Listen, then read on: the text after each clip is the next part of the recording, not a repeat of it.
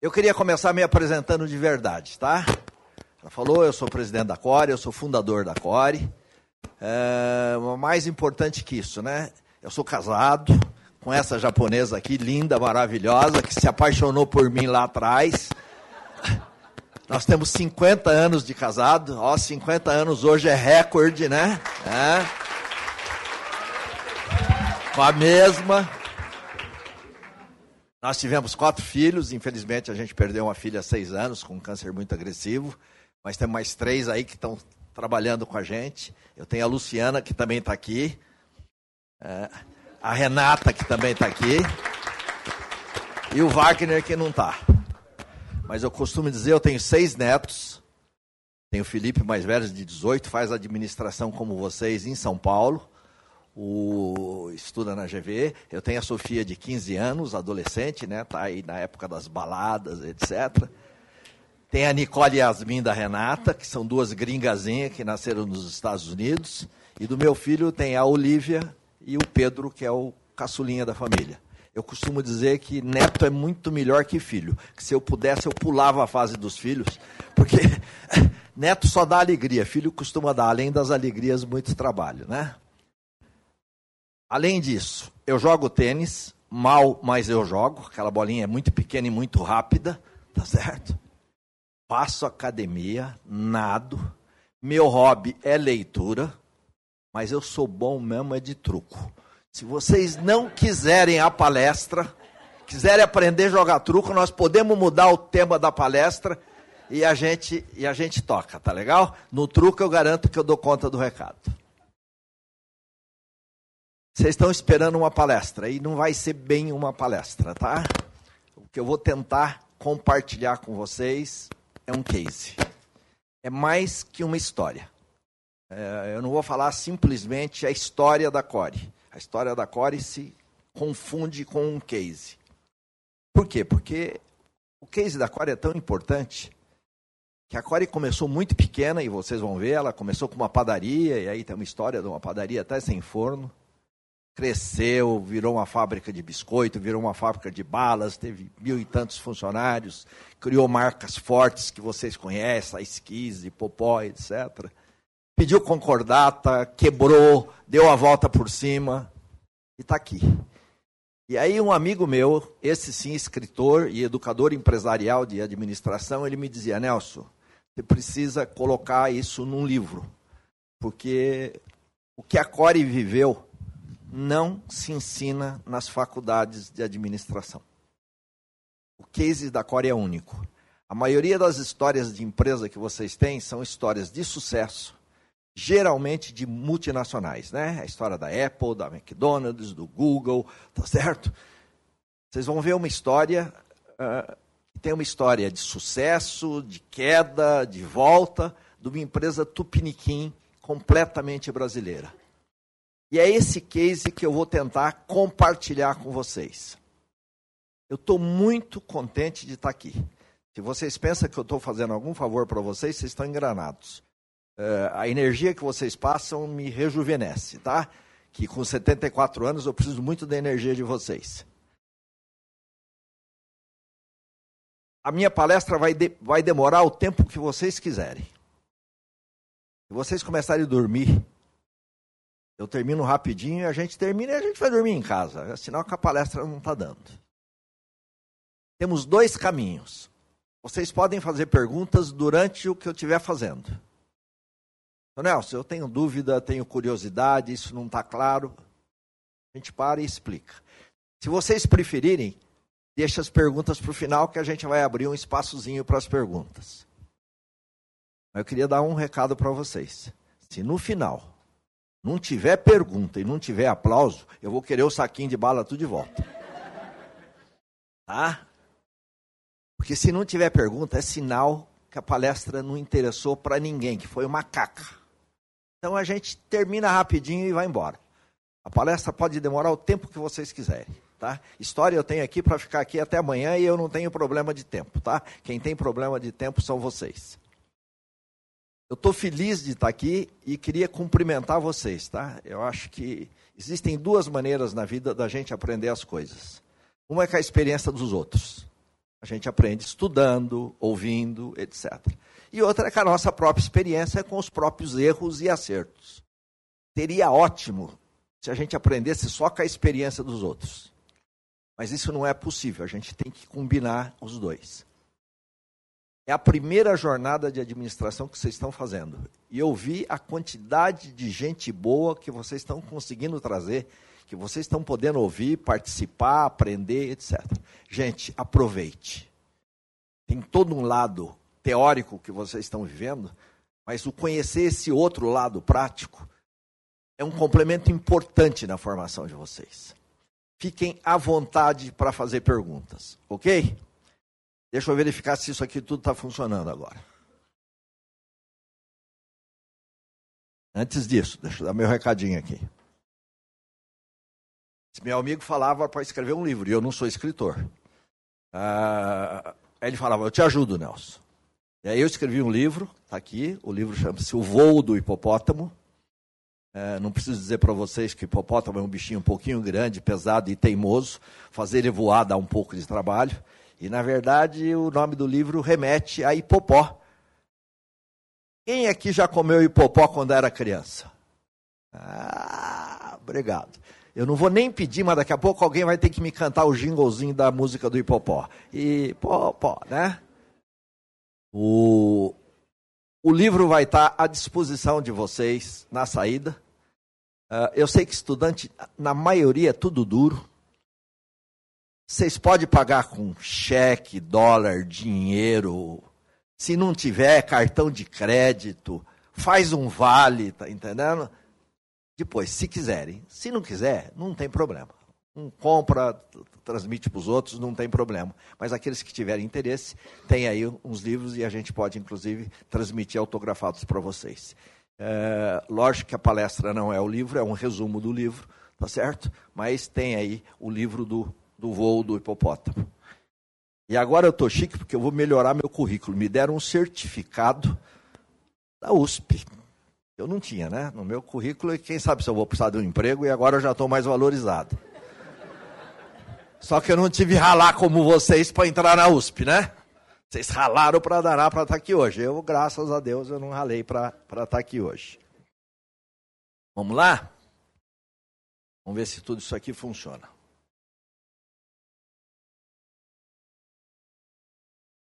Tchá, tchá. Essa aqui é uma trilhazinha. Eu sei que uma porção de vocês ouviram palestras de querendo mostrar para vocês o lado empreendedor. E uma porção de vocês tem um lado empreendedor na veia. Mas eu queria dar o primeiro recado. Em 1968, quando eu comecei com a padaria, a padaria Bengala. Era uma padaria sem forno. Aí vocês vão falar, seu Nelson, o senhor acha que é meio maluco mesmo, né? Eu não sei o que, que vai virar essa palestra. A grande desculpa da maioria dos empreendedores é eu tenho uma ideia maravilhosa, mas eu não tenho dinheiro. E aí eu não posso começar o meu negócio. Quando eu comecei a padaria, eu trabalhava numa rede de varejo que se mudou para São Paulo. E São Paulo não era a minha opção de vida. Eu pesquisei uma porção de negócios e me surgiu uma oportunidade importante. A 50 metros da casa dos meus pais tinha uma padaria, chamava Padaria Esmeralda, que era um formigueiro de gente. E eu ia lá quando criança comprar pão, etc. E quando sobravam uns trocadinhos, eu também comprava minhas balas, xícaras, etc. E essa padaria fechou. E não abriu nenhum concorrente no lugar. Eu falei, puxa vida, se há 10 anos atrás esse ponto aqui era tão bom. E aí eu comecei a pesquisar o negócio padaria. Pesquisei, pesquisei e me pareceu que era um negócio bom, embora eu não entendesse absolutamente nada de padaria, a não ser comer o pãozinho. Mas o dinheiro não dava. A padaria tinha demolido o forno, que naquela época era um forno de tijolos. E eu não tinha dinheiro para comprar o forno. Em 1968, eu fazia o que hoje está moderno, né? Hoje vocês conhecem falar em terceirização, né? Eu vou terceirizar a minha produção. Os mais chiques aqui em inglês vão falar em outsourcing, né? Eu vou terceirizar a mesma coisa. Eu comprava pãozinho do concorrente para vender na minha padaria. A falta de dinheiro não foi impedimento para mim começar o negócio. Em pouco tempo, graças a Deus, a padaria deu lucro suficiente e nós instalamos o nosso forno. Foi coisa de seis ou sete meses. Uma outra coisa que, para aqueles que pretendem ser empreendedores, tá? Empreendedor que se preza, bota a mão na massa. Tá? Vai começar um negócio? Vai lá saber como funciona. Vai lá aprender. Não dá para fazer um negócio mandando. Eu não entendia nada de pão. Eu já fui jovem como vocês, vocês pensam que não? Que lá o seu Nelson, na padaria, fazendo massa de pão, aprendendo, fiz curso na Flashman, fiz curso no Itaú de Campinas, para ter um produto de boa qualidade e entender do negócio que eu fazia. Isso foi fundamental.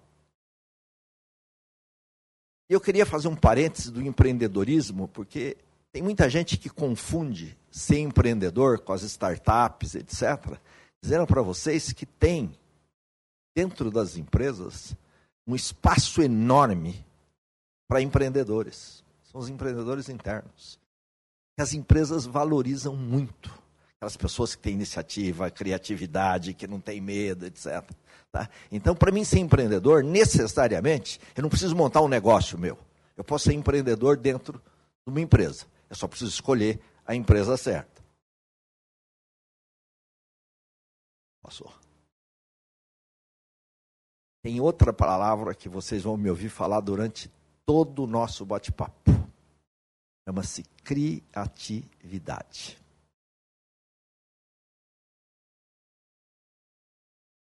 Todo mundo aqui se considera criativo?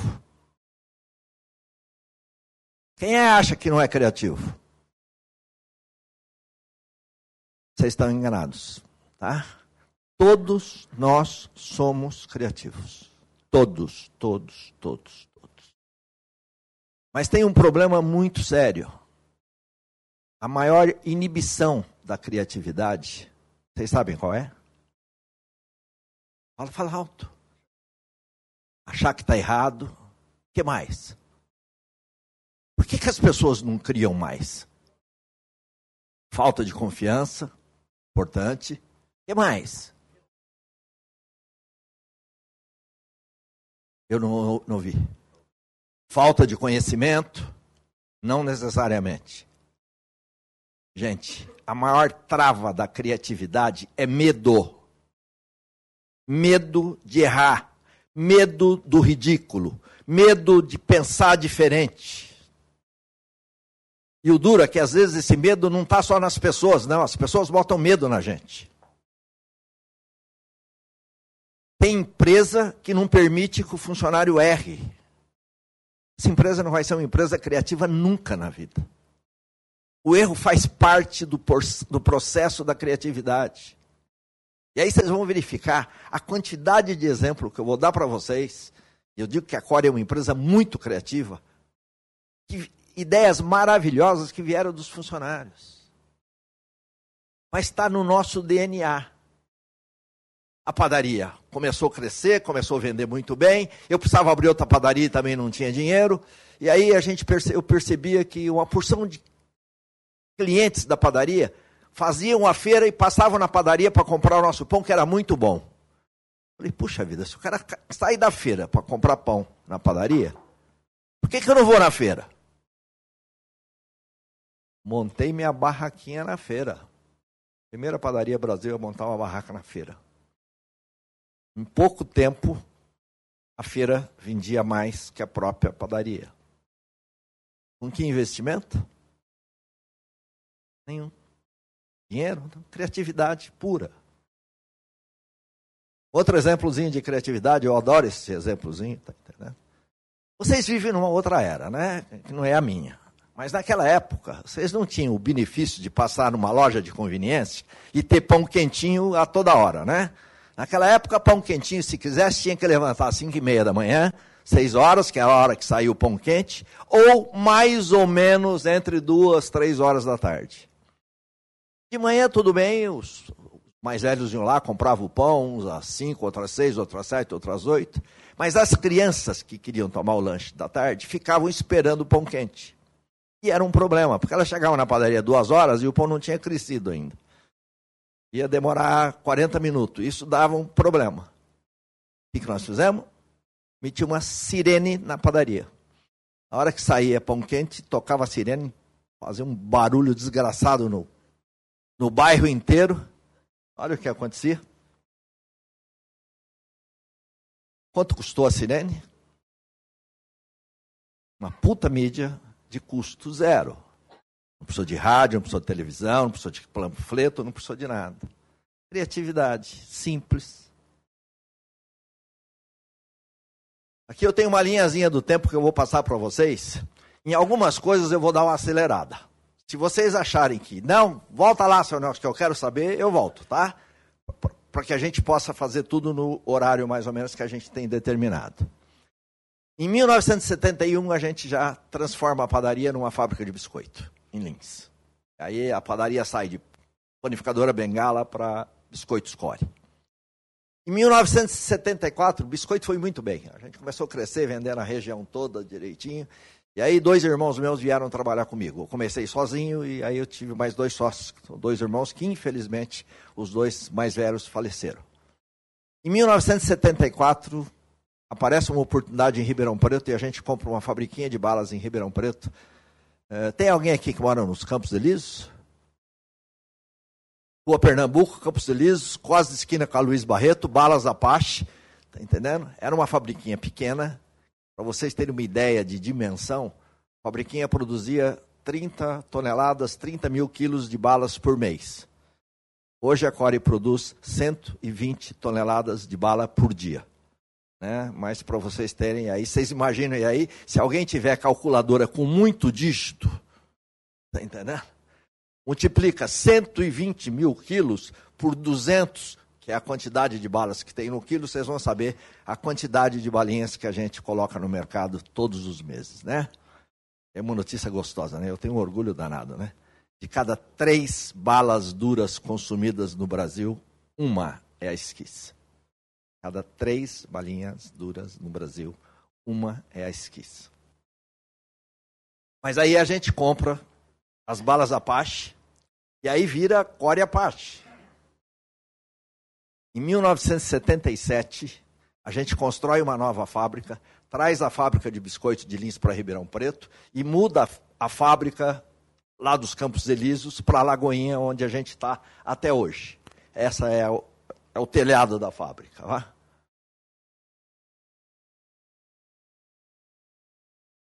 Essa aqui é a melhor história que eu tenho da Core.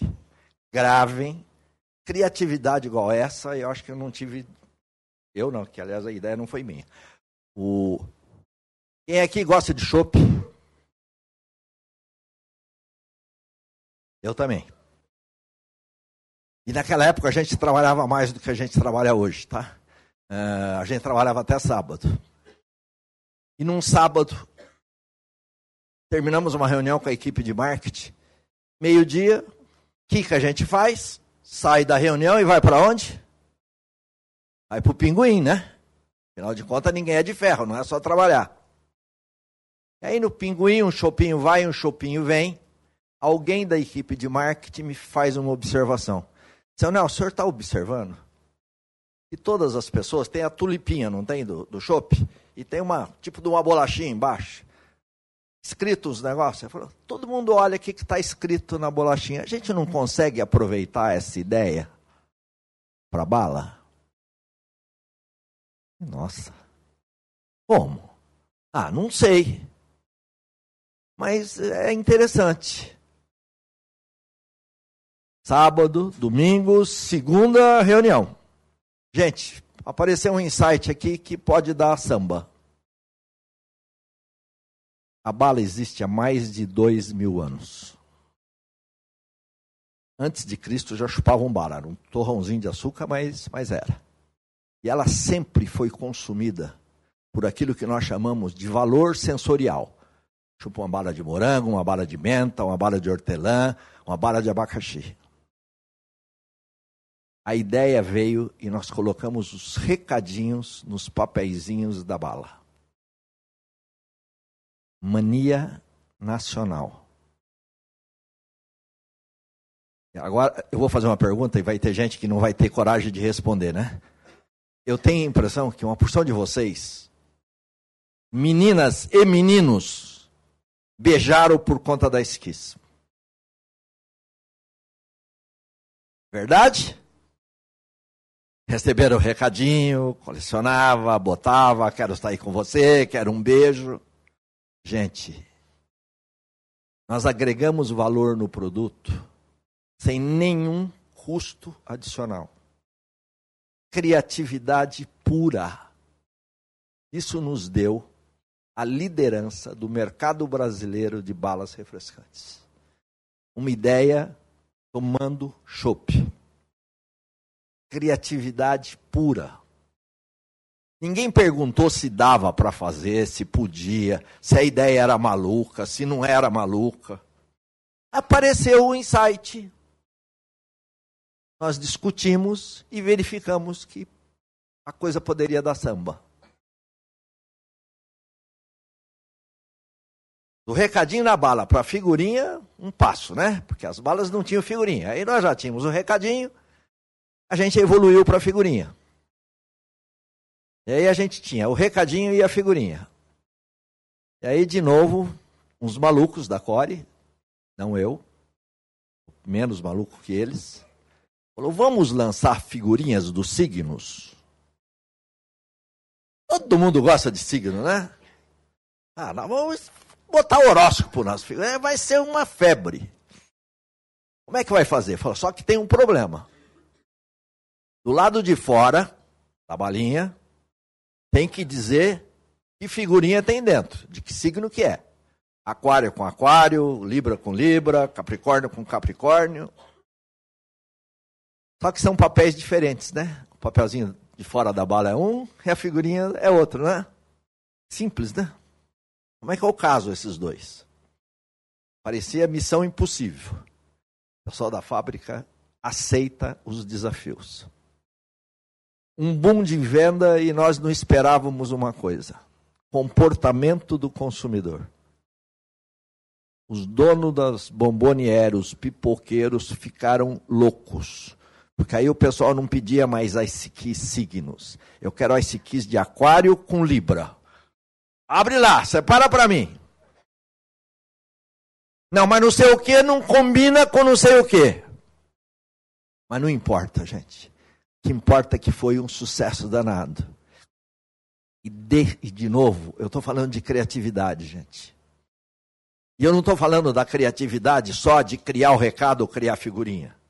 Posso falar da criatividade que foi, como é que eu combinava na fábrica, fazer os dois papeizinhos se combinarem. O pessoal teve que se reinventar, arrumar ferramenta, arrumar soluções novas, porque a máquina não fazia isso.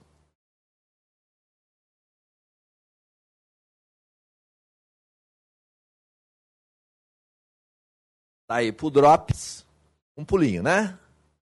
Tem o Bala Ice Kiss, vou lançar Drops. Eu odeio falar nome de meu concorrente em palestra minha. Mas esse eu tenho que respeitar. Coisa que mais me irritava na vida era eu, quando eu estava fazendo campo, verificando nos bares bombonieres, eu via um consumidor, me dá um house da esquiça.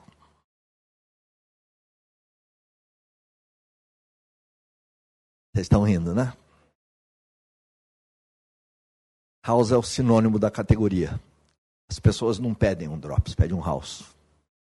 E era normal que pedissem um house da esquis. Como é que você supera isso? Como é que você briga com um gigante como o Mondelez? Está em todo ponto de venda, dono das marcas direitinho. E aí a gente vai conversar com o consumidor. E descobre um negócio que vocês, como consumidores, sabem disso. Normalmente, house é muito forte. É para hálito. Ele não é um drops que te dá prazer. e tinha um espaço no mercado para um drops naquele formato direitinho, que não fosse tão forte, que fosse mais agradável, que fosse aquilo. Aí falando, tá bom, Ice Kiss vai ser o drops do sabor. Hoje, ouço menos, me dá um house da Ice Kiss, mas a Ice Kiss conquistou um pedaço do mercado ouvindo vocês, ouvindo o consumidor. O consumidor nos deu o caminho. Eles continuam muito maiores que a gente, eles continuam líderes da categoria, mas a gente já tem uma participação importante no mercado, porque nós conseguimos descobrir aquele que não quer simplesmente a refrescância, quer o sabor, ele prefere a esquis. Recheados de popó, né? Alguém sabe a musiquinha do popó? Não acredito que ninguém saiba. Todo mundo com vergonha, né? Vai ter que vir aqui no palco, além de cantar, vai ter que dançar, né? Olha que coisa interessante, gente, para vocês entenderem como é que funciona às vezes o mecanismo, né? Quando nós entramos, começamos a fabricar biscoito recheado, na linha total de biscoitos, os biscoitos tradicionais, Maria, Maisena, creme cracker, etc. O mercado recheados tinham 3% do mercado total de biscoito Brasil. Isso em 1990. E nós começamos com biscoito recheado. Hoje, biscoito recheado tem mais de 30% do mercado. E aí a gente foi tentar descobrir o que, que o consumidor queria. Biscoito recheado, a maior parte são crianças. E a gente descobriu um negócio muito interessante que vocês com certeza cansaram de fazer isso. Se não fazem até hoje, tem sobrinho, irmão direitinho. Criança gosta do recheio, né? Ela fez até assim lá. Como e a mãe que coma a bolacha. Tá certo? O que, que nós fizemos? Desenvolvemos um recheio muito especial, muito gostoso, botamos mais recheio e Popó virou uma febre. Liderança total no mercado do interior de São Paulo, não somos Brasil, tá entendendo? Uh, um pouco São Paulo capital e Rio de Janeiro. Concorrendo com Nestlé, com Traquinas, com todo mundo. E aí, por que o personagem, né? Aí a gente tinha que descobrir a marca. E dentro dessa história de bastante recheio, eles falaram: criança adora animal. Vamos procurar um animal que não é tão comum mas que represente assim, é gordo, gostoso, bastante. E aí do hipopótamo, a gente reduziu o nome do hipopótamo, virou hipopó e virou o recheado da pesada que com certeza fez parte da infância de grande parte de vocês. Os recheados para o ovo de Páscoa, depois eu conto uma historinha de ovo de Páscoa, não vou contar não, que ela é meio longa.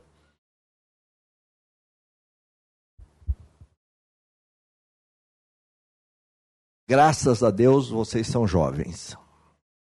Vocês não vivenciaram, ouviram dizer, vão estar estudando, aqueles que estudam economia, está entendendo a história, o que, que era a inflação brasileira dos anos 80, dos anos 90.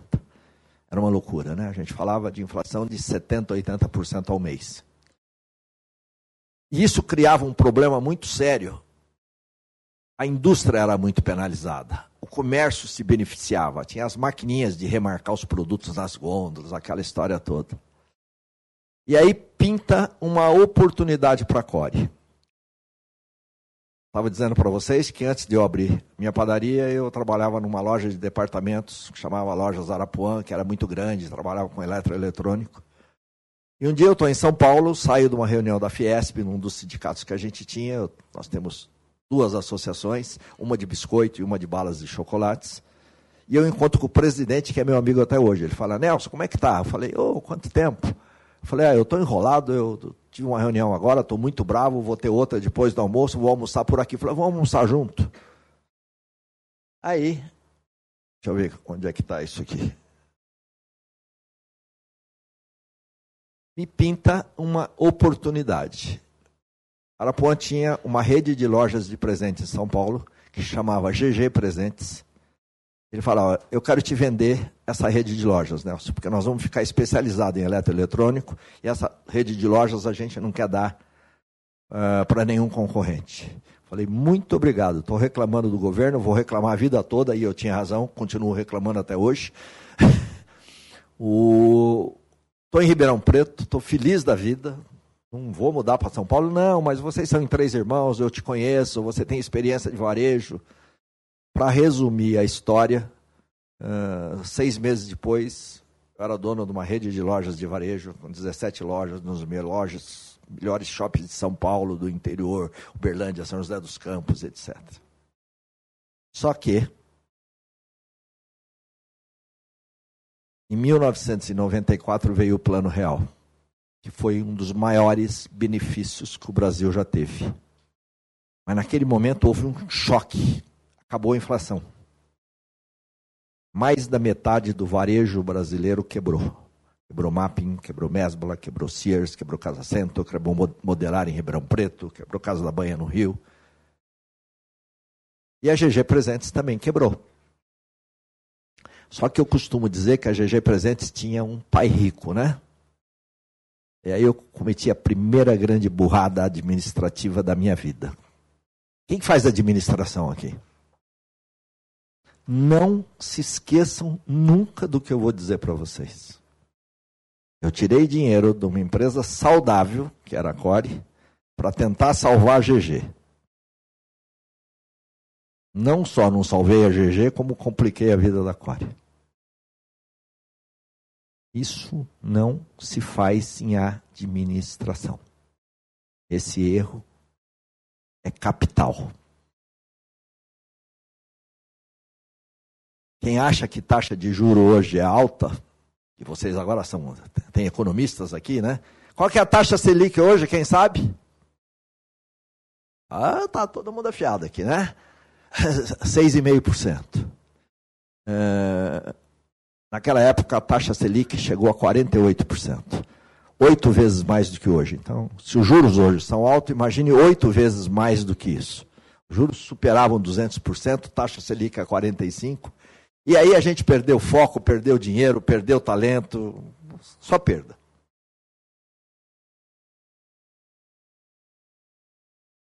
Mas, depois eu tenho uma amarraçãozinha que eu vou fazer lá na frente da história da DGG, que foi um aprendizado que eu tive. Eu deveria ter tido antes, eu aprendi depois, mas aprendi. Espero que tenha aprendido. Em 2002, a Core inaugura uma nova fábrica em Minas Gerais. Hoje a Core tem duas plantas. Tem uma planta que a gente fabrica biscoitos e chocolates aqui em Ribeirão Preto e a gente fabrica balas e drops em Arceburgo, é uma cidadezinha para frente de Mococa, 120 quilômetros daqui. É a mais moderna fábrica de balas da América. Tá? Depois tem um videozinho de dois, três minutos, mais para vocês terem ideia de como é que se fabrica balas. Para vocês terem uma ideia, uma maquininha de bala embrulha 1.800 balas por minuto. É, imagine a alemãzinha como elas são rápidas, né?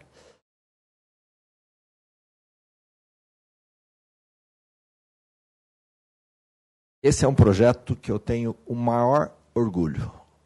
Eu queria compartilhar com vocês, quando o pessoal fala de responsabilidade social, quando a fábrica de Minas ficou pronta, nós tínhamos um projeto de montar uma creche. E aí, conversando com a liderança da Core, eu falava, seu Nelson, o senhor é um apaixonado por educação. Será que a gente não poderia fazer para os filhos dos funcionários algo melhor do que a creche? Eu gostaria. Que, que você sugere? Vamos dar uma escola? Falei, escola tem no município, tem vaga, não tem problema. Falei, não, eu estou falando de uma escola de alto nível. Vamos dar para essa meninada uma escola que dinheiro não compra. Vamos fazer uma formação especial. Eu brincava com eles. Nem bala vocês sabem fazer direito, vocês vão querer fazer educação. Seu Nelson, nós damos conta. Para simplificar, nós inauguramos em 2003 o SEC, Centro Educacional Core, que agora na verdade é ISEC, porque teve que botar um instituto na frente. Eu tenho, acho que, um videozinho aqui. Tem, Reinaldo? Rapidinho, tá?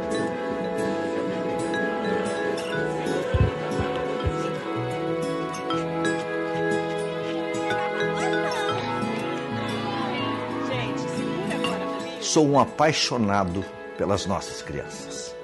É uma longa história maravilhosa que vou tentar resumir em poucas palavras. Nós fazemos parte de um grande grupo de brasileiros que acreditam que a solução do país está na educação. Nós sabemos que isoladamente não podemos resolver o problema da educação no Brasil. Mas isso não pode ser desculpa para ficarmos paralisados, criticando e esperando a solução por parte do governo, que infelizmente não vem. O grande propósito do Instituto Core de Educação e Cultura, com apoio da Prefeitura Municipal, mas sem nenhuma outra ajuda governamental, era proporcionar aos filhos dos nossos colaboradores e agora estendido a toda a comunidade de Arceburgo, uma educação de alto nível, que muitos de seus próprios pais não tiveram a oportunidade de ter.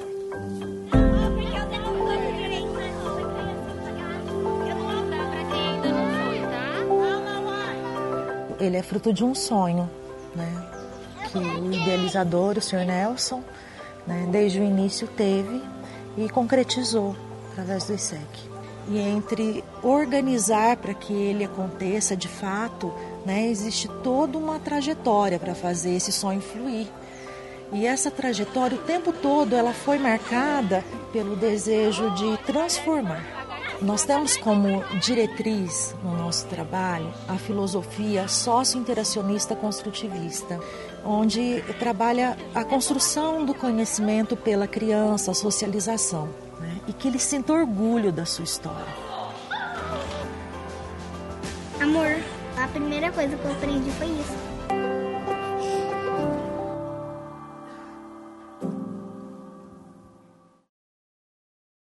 A gente tem muito orgulho desse projeto. São 200 crianças. Eu queria lembrar que toda a renda do livro, O Voo do Hipopótamo, vai para a escola, tá? Porque a escola não tem nenhuma ajuda governamental. É todinha bancada pela CORE. Eu tenho uma ajuda da Prefeitura de Arceburgo que me dá o transporte escolar das crianças, eles fazem o transporte por conta deles. Mas não tem subsídio, não tem incentivo, não tem nada. São 200 crianças que a gente banca numa escola de ensino de altíssima qualidade. E a ideia é realmente formar cidadãos mais preparados, né? E vocês conhecem educação como eu conheço. Essa é a historiazinha do ISEC. Ninguém aqui levantou a mão, ninguém fez nenhuma pergunta. Eu não estou sabendo se vocês estão prestando atenção. Dormindo, eu acho que não tem ninguém ainda. O... Gente, se vocês, do que eu estou falando, vocês tiverem alguma pergunta que quiserem fazer no meio, faça, tá? Só levantar não tem problema. Se quiserem deixar para o final também, agora, para o final, se não fizer pergunta, saquinho de bala de volta, tá? Até agora, tudo bonitinho, né? Você fala, seu Nelson maravilhoso, olha lá que empresa que ele construiu, né? Mas agora vocês vão pegar umas turbulências muito fortes por conta daquele erro básico da GG Presentes. Agora, em 2003, teve que pedir concordata. é um negócio que vocês ainda vão estudar como história, mas que eu vivi, né? A lei antiga de concordata era uma lei de 1940, ela era ultrapassada. Ela dizia apenas o seguinte: você está devendo? Tá bom. Você pode pagar 40% no primeiro ano, 60% no segundo. Todo mundo sabia que quem pode pagar 40% da dívida no primeiro ano, 60% no segundo, não precisa de concordata. É só sentar com, com o fornecedor, e no nosso caso era banco, que resolve. Mas a lei de concordata, concordata te dava um tempo para você negociar com os seus credores. Pedimos concordata e começamos a negociar com os nossos credores, 95% dos quais eram bancos. Aquelas taxas Selic, aquela história toda, a hora que a taxa Selic chegou a 45%, 48%, a dívida da Core explodiu e a gente não conseguiu manter. Era uma negociação difícil. Eu tinha oito bancos, a maioria deles bancos internacionais. Contratamos um banco de investimento americano para fazer uma análise da Core e negociar com os bancos um plano de pagamento para a nossa dívida, mostrando que a empresa era viável, mas que ela precisava de prazo para pagamento e de uma taxa de juro decente. E a negociação estava quase concluída. Nós pedimos concordata em 31 de janeiro de 2003. A primeira parcela vendia, vencia em 31 de janeiro de 2004.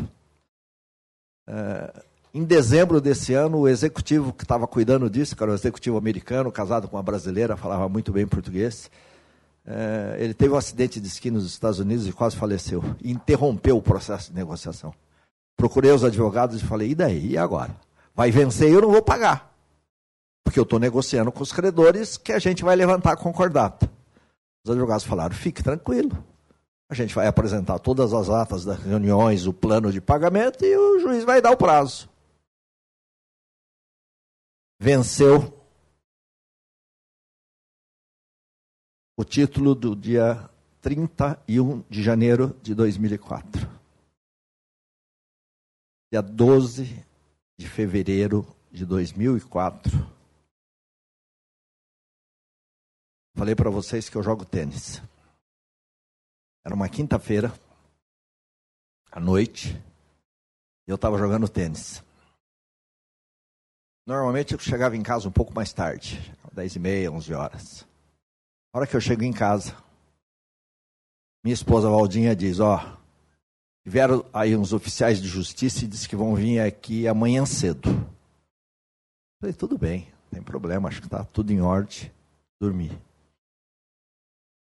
seis e meia da manhã. Tinha uma empregada que trabalhou comigo 45 anos, aposentou, etc. Ela praticamente criou todos os meus filhos, a Cecília. Ela bate no meu quarto e disse, ô Nelson, tem dois policiais aí querendo falar com o senhor. Policiais querendo falar comigo? É oficial de justiça para ela, oficial de justiça e policial era a mesma coisa. Me deu uma vontade, falei, seis e meia da manhã? Não, né? Pelo amor de Deus. Primeira reação, ó, eu vou deixar eles esperando. Mas aquilo incomoda, né? E não é índole, né? Eu entro, lavo os olhos, escovo os dentes, não deu para fazer a barba porque eu tremia.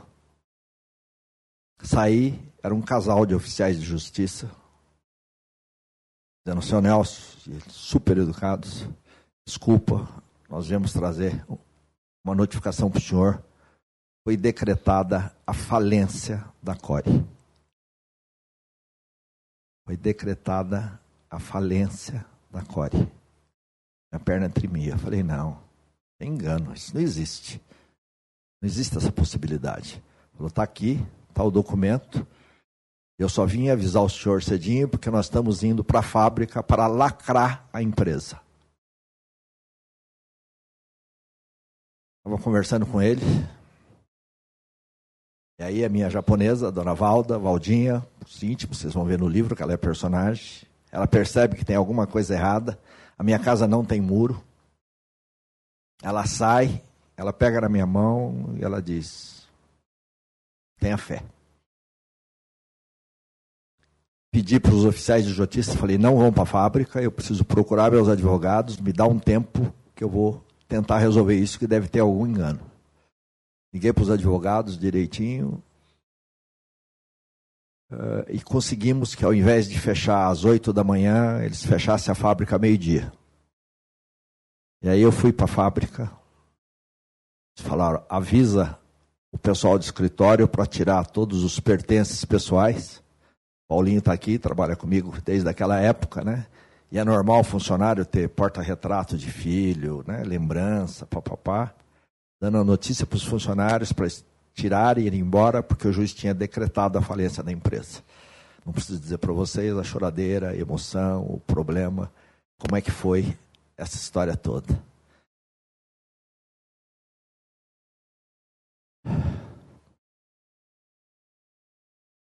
Ori ficou quatro meses fechada as duas fábricas, a fábrica de Ribeirão e a fábrica de Minas.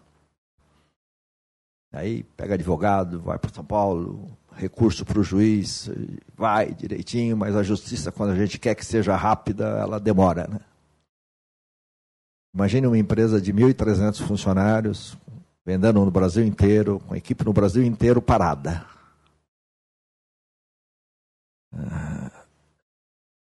depois de quatro meses, a gente perdeu quase tudo, né? A gente perdeu muito dinheiro, a gente perdeu todo o crédito, a gente perdeu equipe, a gente perdeu o mercado, a gente só não perdeu a fé e a esperança. A Ice e Popó foram clonados. Só de Ice vieram sete marcas parecidas com a Ice Olha lá.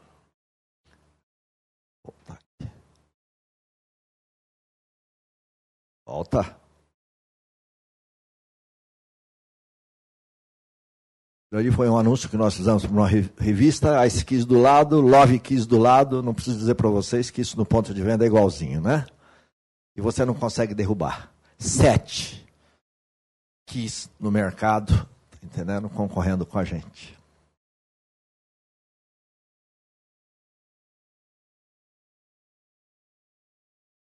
Falei para vocês que esse episódio foi no dia 12 de fevereiro.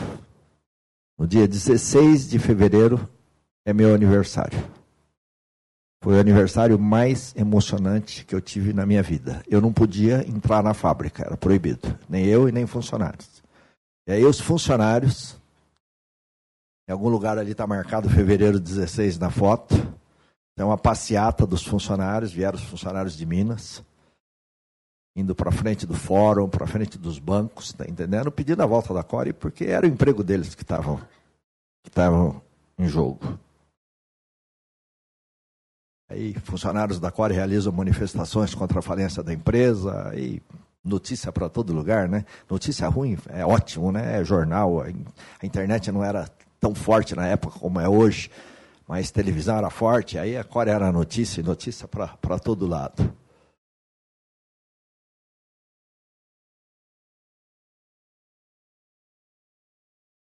Mas, felizmente, quatro meses depois, o Tribunal de Justiça, o STJ, suspende a falência da Core, afasta o juiz que decretou a falência da Core do processo, certo? Nomeia um outro juiz. E aí, amigos meus, consultores, diziam: Nelson, agora não é mais a justiça que vai te quebrar, você está quebrado e não sabe. Você não consegue voltar. Você não tem dinheiro, você não tem crédito, você não tem equipe, você perdeu os espaços na gôndola. Eu dizia, lutei todo esse período agora, não é agora que eu vou desistir. De 1.300 funcionários, a Core voltou com 150 funcionários.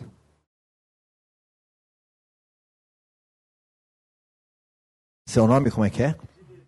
Vinícius. Obrigado, Vinícius. Mostra que você é inteligente e que você está prestando atenção na coisa. As pessoas às vezes me fazem essa pergunta: Seu Nelson, a construção da fábrica de Minas foi a causa da concordata? Eu diria não. A fábrica de Minas não foi problema, ela foi solução.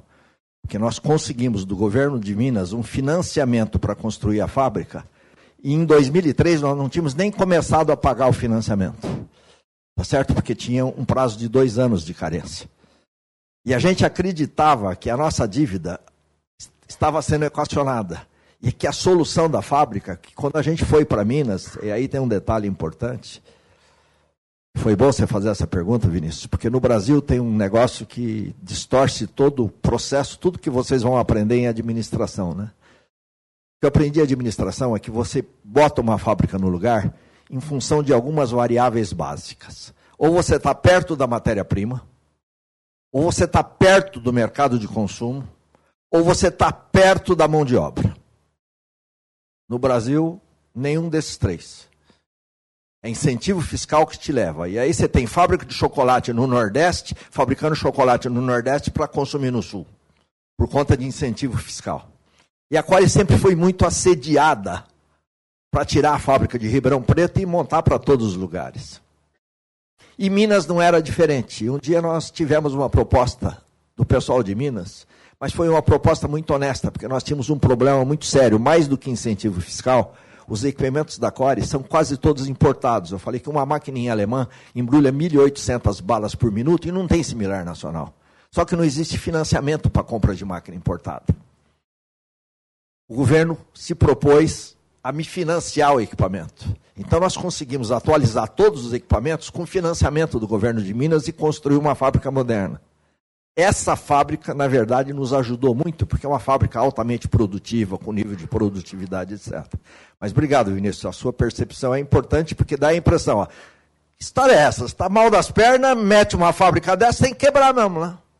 E não é bem assim a história. Mas se você não pergunta, isso podia ficar na cabeça, ok? Te respondi? É isso. Então o Tribunal de Justiça suspende a farenta da Core. Alguém já viu um hipopótamo na corda bamba? Bichinho aí é fé dura equilibrar, viu?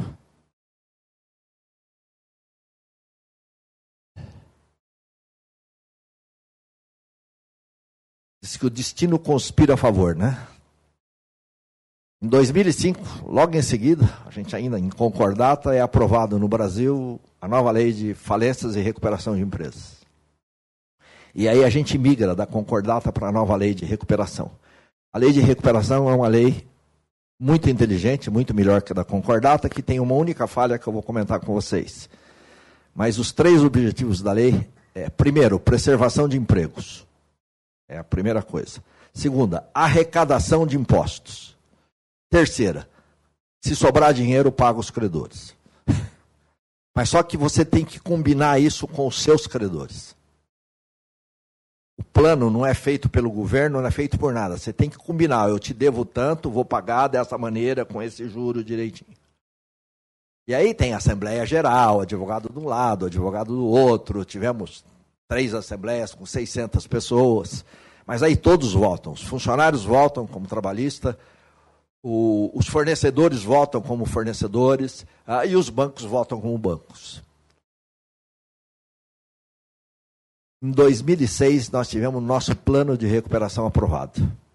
E aí, aquela dívida que a gente tinha, arrumei um carnê da Casa Bahia para pagar em 15 anos. Pago todo mês lá bonitinho, tá certo? Mas é equacionado e com juro decente. Mas tem um negócio que vocês não sabem. Uma empresa que está em recuperação judicial, ela tem que escrever em todos os documentos dela no caso da CORE, Indústria de Produtos Alimentícios CORE em recuperação judicial. É a mesma coisa que eu botasse na minha testa aqui, né? Ex-detento. Ou detento, né? Não é nem ex, né? Quem é que te dá crédito? Até hoje, 15 anos depois, a Core não tem crédito nos bancos. E banco que eu não devo nada, tá? E bancos que, estão, que ainda estão recebendo. Porque a Core virou uma empresa de risco. E banco vende dinheiro, filho. E eles não correm risco. Tá certo?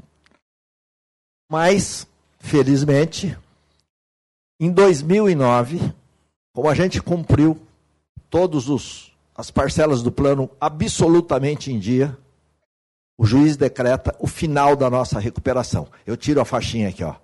Agora eu sou uma empresa normal. Eu tenho um débito de longo prazo como se fosse normal, está entendendo? E posso começar a viver de novo.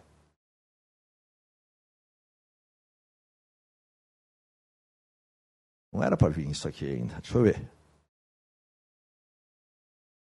É. Não se engana, quem se engana sou eu. É o HD aqui que não está tão bom mais.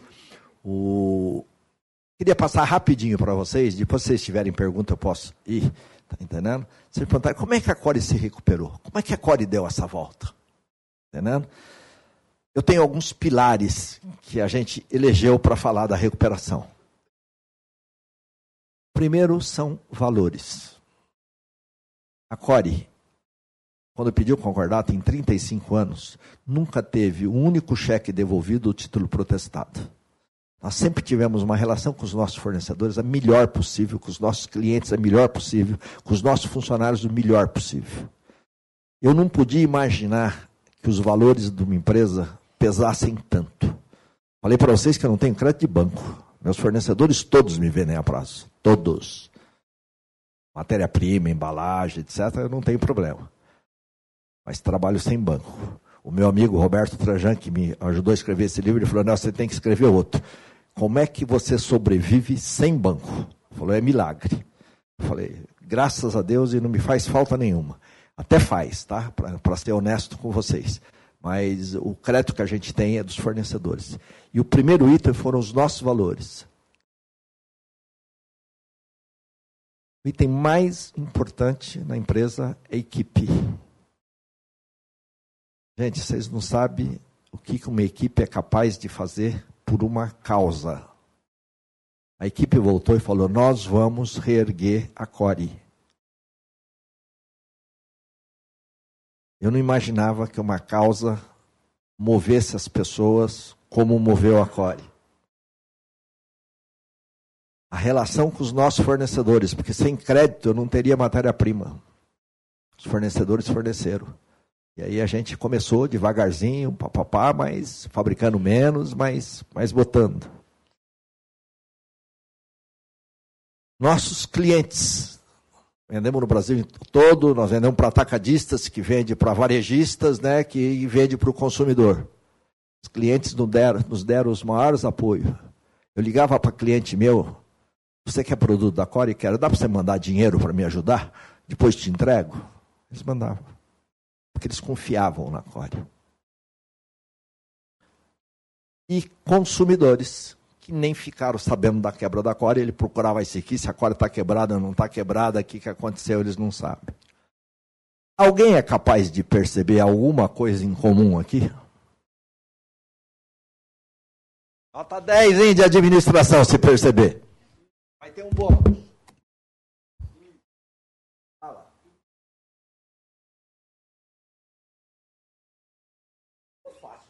20 para você, né? De, de, de bate pronto, né? Gente, os nossos pilares foram pessoas.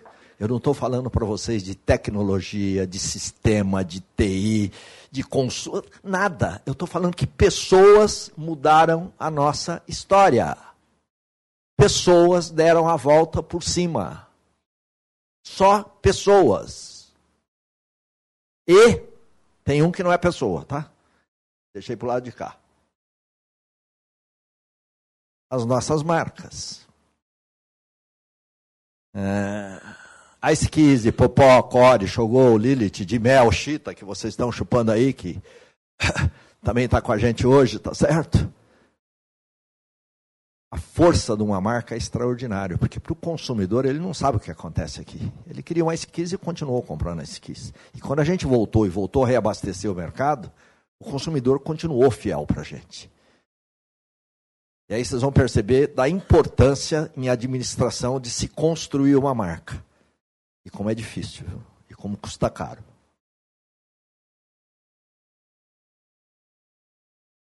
Livrinho do voo do Hipopó, ele é apaixonante, porque eu falava para vocês que as histórias das empresas só tem história de sucesso, né?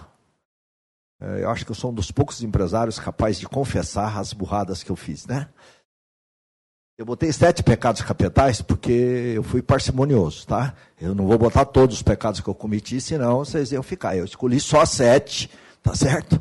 Mas sete pecados graves, sete erros graves que nós cometemos na gestão da Core e que levou a Core àquela situação. Não foi banco, viu? Sabia que o juro era alto, aquela história toda. Ninguém, banco nenhum me enganou. Foi consequência? Foi. Eu vou tentar passar para vocês, eu explico isso já. Primeira coisa numa empresa, filho. Você não pode ter tolerância com mau resultado. E quando eu falo de mau resultado, produto que está vendendo mal, produto que dá prejuízo, cliente que é inadimplente, é, funcionário que não entrega o resultado que se espera dele, fornecedor que não cumpre o combinado. Gente, uma empresa vive de resultado. Excesso de tolerância é um problema. E a Core era excessivamente tolerante. Vamos dar mais uma chance. Vamos lá, vamos recuperar essa empresa. Pô, esse produtinho aqui é maravilhoso, né? Foi criado com tanto amor e carinho, ele não está indo, mantém. Pô, mas ele, é ver... ele trabalha no vermelho, pô. Tira da frente. Não preciso dizer para vocês que eu sou paternalista até a última veia minha, né? E paternalismo é ruim. É ruim para a empresa e é ruim para as pessoas. Se a pessoa vai indo mal, dá uma oportunidade. Mas às vezes a melhor oportunidade dela está em outra empresa, em outra função. Não fique querendo ficar com a pessoa porque ela tem não sei quantos filhos, porque ela simplesmente é um bom funcionário. O paternalismo excessivo é ruim. Agora era muito paternalista. Deixa eu voltar aqui que eu quero falar isso aqui. Eu queria que vocês gravassem isso, porque isso aqui mexe com vocês nos processos de vocês quando vocês forem trabalhar, tá? Tem funcionários que têm autocomprometimento. Alguém pode me ajudar para definir o que é comprometimento? O que é comprometimento? Quando eu falo esse funcionário é comprometido, o que, que eu quero dizer? Vocês sabem. Volta para o colegial. Colegial não, para o Fundamental 2. Fala. Quer fazer. O funcionário comprometido é aquele que quer fazer. Se esforça para fazer. Não é isso? que mais? Me ajudem. Está envolvido no processo. Não chega atrasado. Tem uma coisinha que quem sabe sai, né? Que é a expressão mais clara do comprometimento. Veste a camisa da empresa. Obrigado, né? O funcionário é comprometido é aquele que veste a camisa da empresa. Só que só isso não basta. O funcionário precisa ser comprometido, precisa ter competência, precisa fazer bem feito, precisa entregar resultado. Quem é que joga futebol aqui? Foram modestos assim, porque eu ia perguntar se eles sabiam, né? E aí não. O... Mas futebol todo mundo entende um pouquinho, né? Se eu formar um time de futebol, seleção brasileira, com jogadores extremamente comprometidos, que vistam a camisa, que comparecem em todos os treinos, que dão o sangue, mas que na hora de chutar pro gol bate na canela, gente, esse time não vai ganhar de ninguém. Precisa ter a competência. Precisa do comprometimento, mas precisa da competência. E aí, o paternalismo gera proteger o comprometimento em detrimento da competência. Vocês estão de parabéns. Eu estou me preparando, porque eu sou de uma outra geração, uh, a não ver vocês smartphone. E vocês conseguem fazer várias coisas ao mesmo tempo, eu já estou acostumando com isso. Mas vocês estão prestando atenção. Mas isso aqui é um perigo na era da informação. Tem gente que acha que todas as soluções estão nos computadores, nos smartphones, e fica o dia inteiro, como eu digo, batucando teclado quando a maior parte das soluções está no mercado, está nos clientes. Tem gente que trabalha o dia inteiro, não tira o olho da tela. Isso é ruim. Necessário, a informação é importante, planilha de Excel é importante, a apresentação em PowerPoint é ótima, mas precisa ir para o mercado. Durante muito tempo eu fui uma pessoa de mercado. E aí, de repente, no meio dessa celeuma toda e conta e plano para banco, isso, aquilo, eu comecei a ficar olhando para o computador o dia todo. E perdi o contato com o mercado. E isso foi grave. Alguém é capaz de me definir o que, que chama inovação de dentro para fora? De dentro da caixa para fora da caixa, de fora da caixa para dentro da caixa? Eu vou explicar porque eu estou preocupado com o tempo de vocês. A pior coisa que pode acontecer em inovação é quando você tem uma equipe de técnicos maravilhosos dentro da empresa. Fala, eu sei fazer um biscoito maravilhoso. Muda lá as receitas, papapá, bota o equipamento, sai o biscoito, o marketing vai lá, define a embalagem, a gente aprova, ótimo, vai para o mercado e o consumidor fala, não era isso que eu queria. Inovação vem de um insight do consumidor. Você tem que ouvir o consumidor, descobrir a necessidade dele e produzir algo para isso.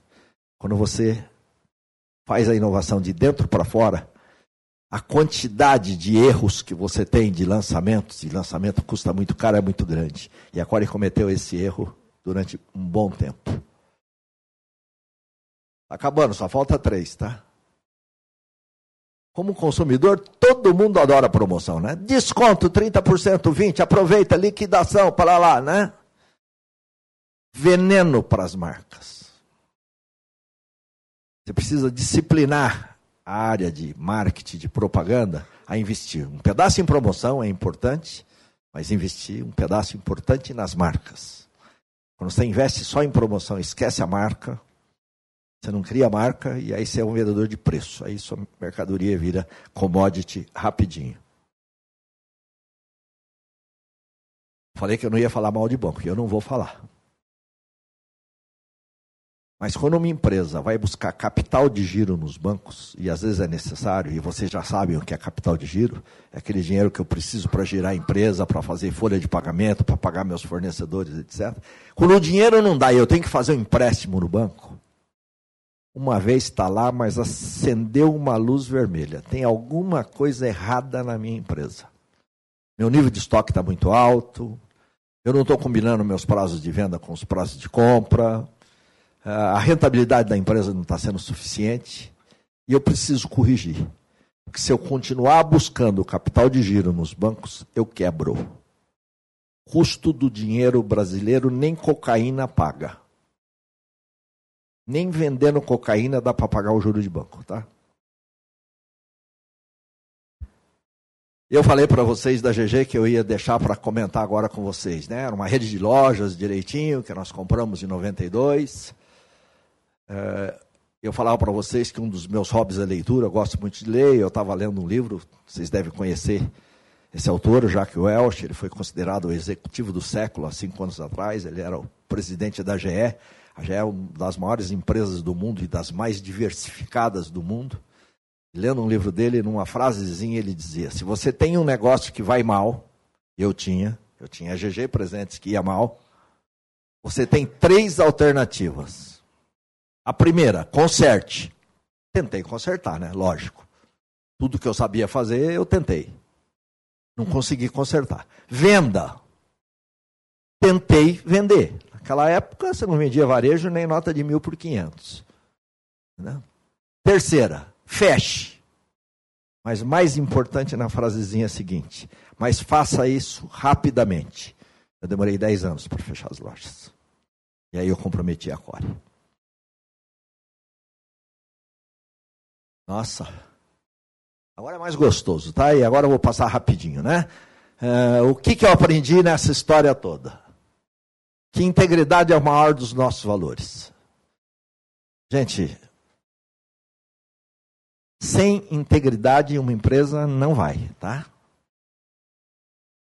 Pessoas fazem a grande diferença, mas para o sucesso e para o fracasso, fracasso. Escolheu o time errado, time perde. Preciso de comprometimento e competência. Tá lá, comprometimento mais competência vira excelência. A hora que vocês arrumarem um time que é comprometido e sabe bater na bola, ninguém segura. Dei alguns exemplos de criatividade, né? Sem criatividade, uma empresa não faz nenhuma diferença. Ela é exatamente igual às outras. Sem propósito, a vida, como as empresas, não tem nenhum significado. Hoje, eu fico feliz que essa geração que está vindo, eles não estão mais perguntando só quanto eu vou ganhar. Qual que é o propósito da empresa? É isso, Renato? Ninguém quer trabalhar mais em qualquer lugar. Não quer fazer qualquer coisa. Integridade, inteligência e energia são os três pilares das contratações. Tinha uma história para contar, mas não vou, porque senão nós não vamos acabar. E que quebrar pode não ser o fim, né? Core quebrou. Foi um recomeço. Depois que eu tirei a faixinha da minha testa, em 2009, olha que beleza esse gráficozinho da Core, né? 2010 a 2014. Nós dobramos de tamanho. Gráficozinho mais gostoso da vida, né?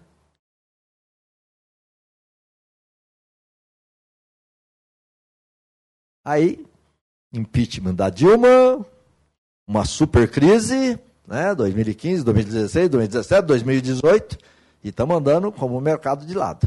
Já não tenho mais aquele desempenho. O...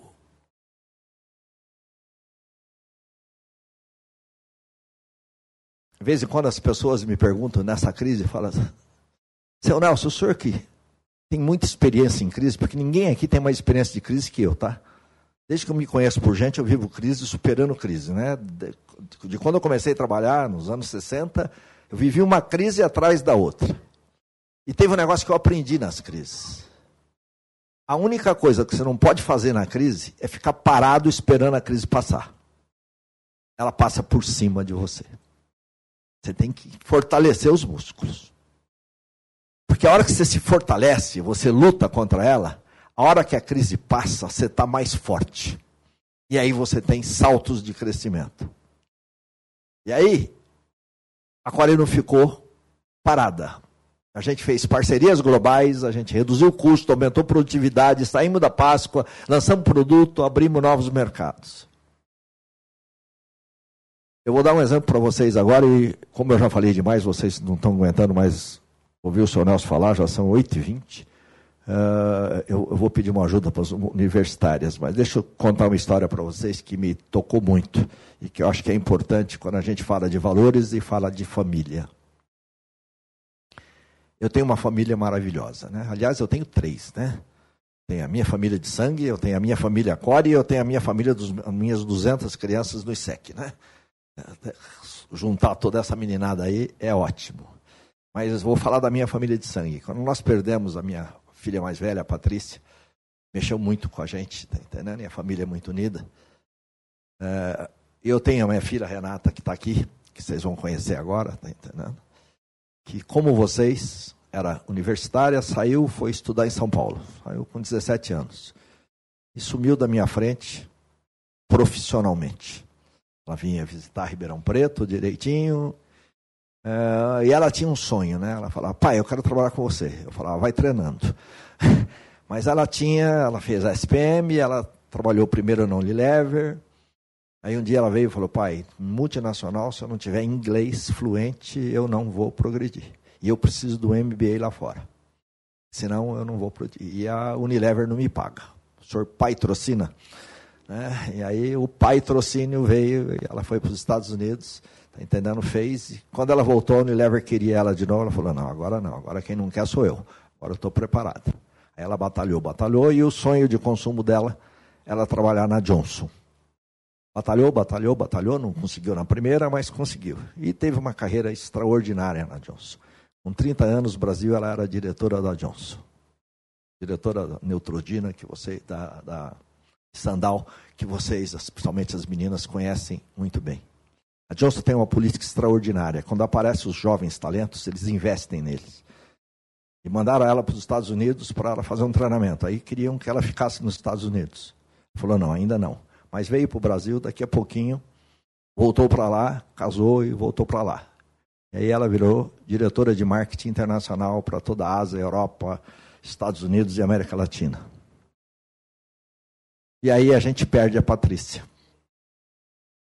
E aí um dia eu vou visitar a Renata, que era ótimo, tá entendendo? Renata, pai, agora eu quero ter um papo certo, sério com o senhor, eu quero voltar para o Brasil. É, minha carreira está ótima direitinho, mas eu tenho duas filhas e eu estou sentindo que tá, elas estão sendo criadas longe dos avós, longe dos tios, dos primos, e não foi assim que o senhor nos ensinou.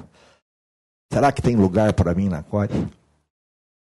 Falar, ó, pensa bem no que você está fazendo, né? Você está na contramão da direção, né? É um puta emprego, morava em Princeton, tá entendendo? Duas filhas maravilhosas, um puta salário. Eu falei, você vai voltar, vem para uma empresa quebrada, não vai ganhar o que você ganha, viver num país triste. Está sabendo o que você está fazendo? Pai, eu já decidi. Eu falei, eu só vou ganhar, né? Ganhei minha filha de volta, ganhei minhas netas de volta, vou conseguir me comunicar com minhas netas, porque as gringuinhas só falavam inglês, era um problema desgraçado para mim entendê-las, tá certo? Hoje são as matraquinhas, falam inglês e português fluente. E aí a Renata veio trabalhar comigo, ela é vice-presidente da Core e tem um projeto que é todinho dela. E aí, como é dela, eu vou deixar ela contar para vocês e você, Rê, por favor. Assim eu tomo uma aguinha aqui e você conta para o pessoal. Ah. E isso é para vocês não pensarem também que agora é uma empresa só de velho, né? Tem jovem, tá? Boa noite. Eu falo, eu não tenho 50 anos de empresa, mas eu nasci chupando bala. Eu só comecei a vender bala há três anos, mas eu nasci chupando isso. Cadê o.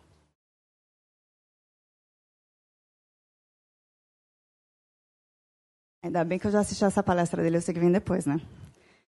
É, o filho que ele fala que eu vou dividir, quando eu cheguei na Core, a Core estava com esse mega crescimento, a primeira pergunta que a gente faz é para onde mais a gente vai? O que, que a gente quer ser quando a gente crescer? A gente brinca que, diferente das multinacionais, que já conquistaram tudo, já tem distribuição, já tem marca líder, já tem todo o mercado, a gente ainda tem muita oportunidade. E aí, uma das grandes marcas que a Core construiu, por tudo que meu pai contou, foi a Esquiz. E como eu sou marqueteira, eu comecei a olhar as marcas primeiro. Para que, que a gente pode fazer com a Esquiz? E o público de a Esquiz é perto de vocês, é adolescente. É vocês ontem, um pouquinho antes.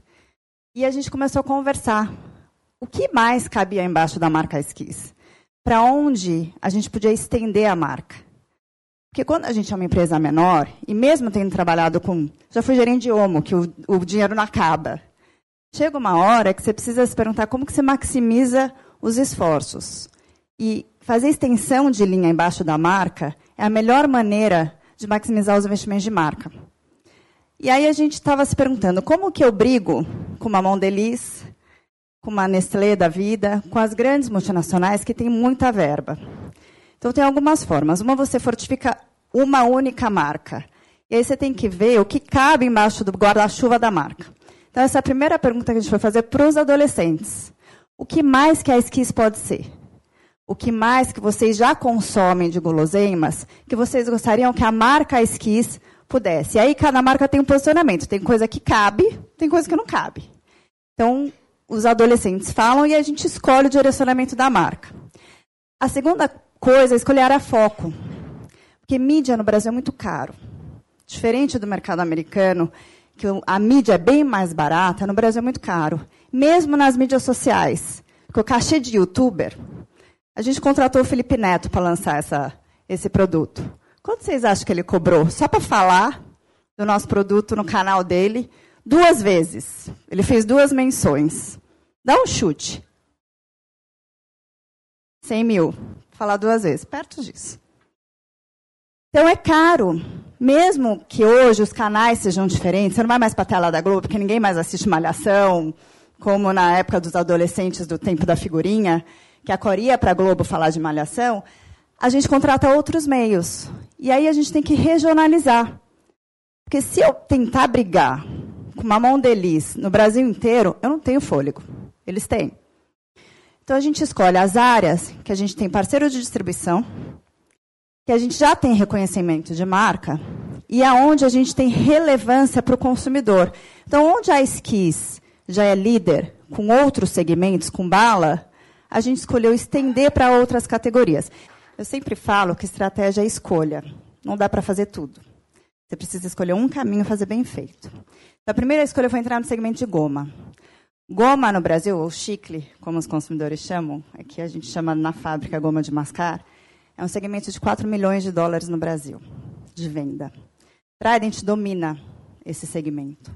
Mentos entrou há mais de 10 anos atrás e deu uma cutucada, mas ainda fez pouco cosquinha, mas já virou a segunda marca. Então, a primeira coisa que a gente precisava fazer era como é que a gente entra para brigar com Trident, tendo a relevância, a distribuição, a relevância de marca, a distribuição que eles têm e a grana que eles têm para construir a marca. Então a gente escolheu a marca Esquis, que a marca Esquis já é líder em bala refrescante. Então a gente falou, vamos escolher a marca que já é líder no segmento de guloseima, vamos estender para esse segmento. Vamos entrar com sabores refrescantes, que são os sabores da marca que já são associados. E são os sabores que representam 70% da venda do mercado, que é a hortelã e menta, são os verdes e os azuis.